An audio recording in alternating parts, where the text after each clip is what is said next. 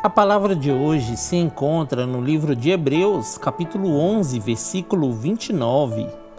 Pela fé, o povo atravessou o Mar Vermelho como em terra seca, mas quando os egípcios procuraram também atravessá-lo, morreram afogados.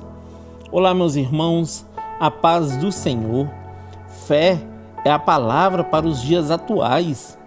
O livro de Hebreus detalha que, pela fé, vários patriarcas da Bíblia receberam um bom testemunho. Eles conseguiram viver pela fé em um mundo sem tecnologia e inovações. E hoje nós temos tantos recursos para criar e avançar na ciência e tecnologia que deixamos de crer que Deus ainda é o centro de tudo.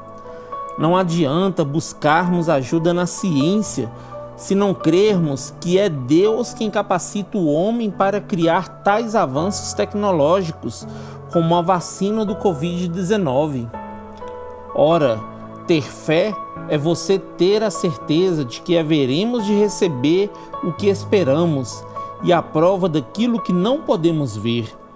Se vocês confiarem em Deus, assim como Noé, Abraão, Isaac e tantos outros confiaram, mesmo que a sua fé seja do tamanho de um grão de mostarda, ela será suficiente para vocês verem o agir de Deus em suas vidas. Amém?